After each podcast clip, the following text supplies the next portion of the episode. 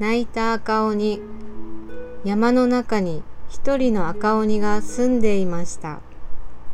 赤鬼は人間たちとも仲良くしたいと考えて自分の家の前に心の優しい鬼のうちです。どなたでもおいでください。おいしいお菓子がございます。お茶も沸かしてございます。と書いた立て札を立てました。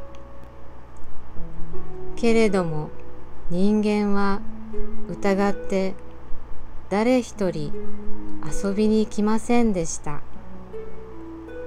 赤鬼は悲しみ信用してもらえないことを悔しがりしまいには腹を立てて立て札を引き抜いてしまいました。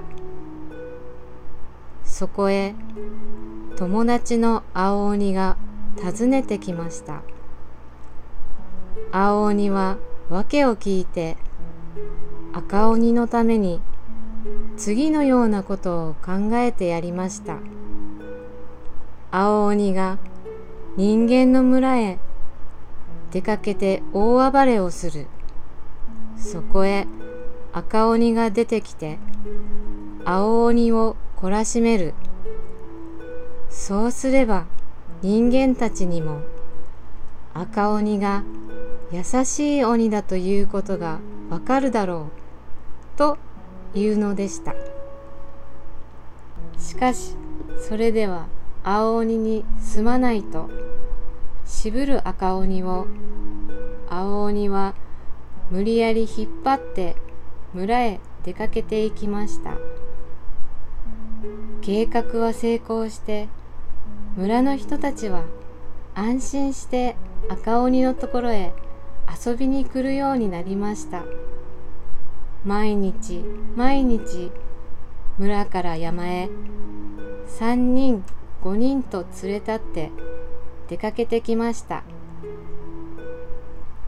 こうして赤鬼には人間の友達ができました。赤鬼はとても喜びました。しかし日が経つにつれて気になってくることがありました。それはあの日から訪ねてこなくなった青鬼のことでした。ある日赤鬼は青鬼の家を訪ねてみました。青鬼の家は戸が固く閉まっていました。ふと気がつくと戸の脇には張り紙がしてありました。そしてそれに何か字が書かれていました。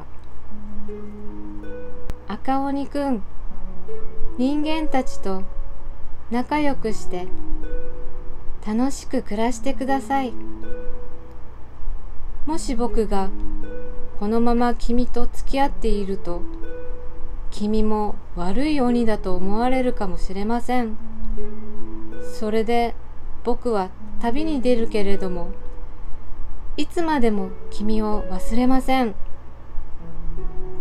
さようなら体を大事にしてください。どこまでも君の友達青鬼より赤鬼は黙ってそれを読みました。二度も三度も読みました。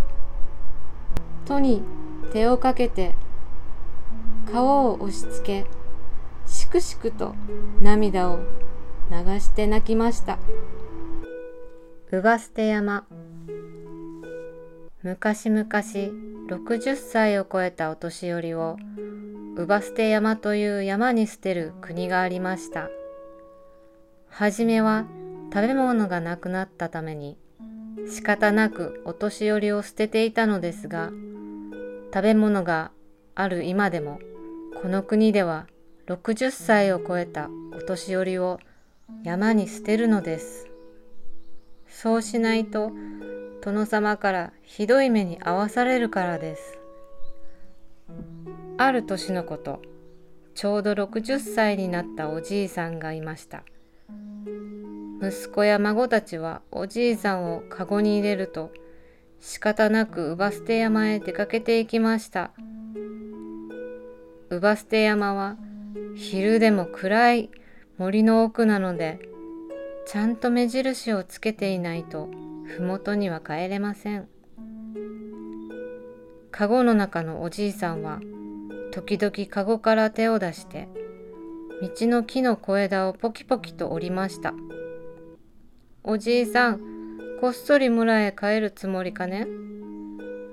孫の言葉に息子が心配顔で尋ねました。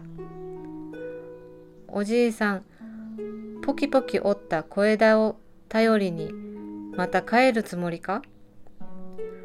もしそうだとすると殿様にひどい目に遭わされます。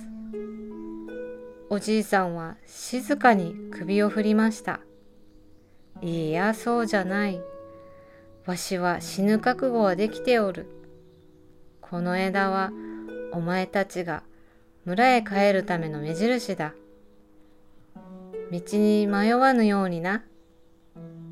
それを聞いた息子や孫たちの目から涙がこぼれました。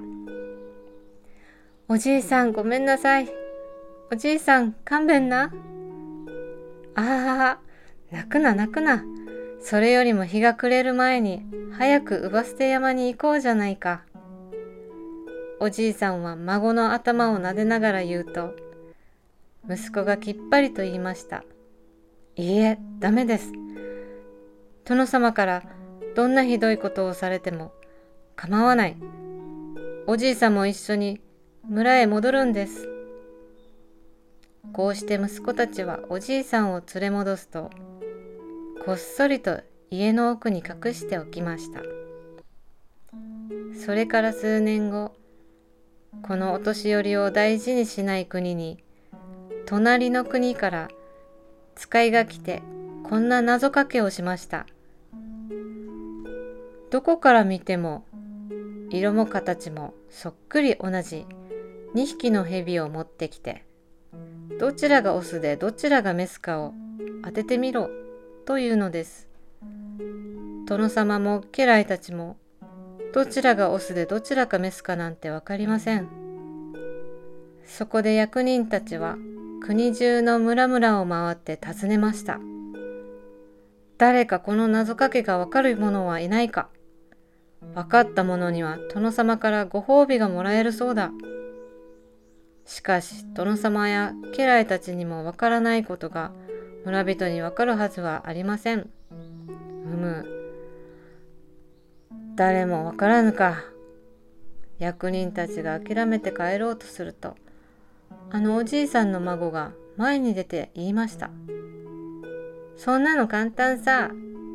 家の座敷に綿を敷いて蛇を這わせてみればいい。一匹はじっとしているし、もう一匹はノロノロ這い出すさ。這い出す方がオスで、おとなしくしているのがメスだ。それは本当か？ああ、うちのおじいさんに聞いたから間違いないさ。何？確かお前のところのじいさまは、遠の昔に乳母捨て山に捨てたはずでは。いや、その、あの、聞いたのは昔だ。ずっと昔に聞いたんだ。うん。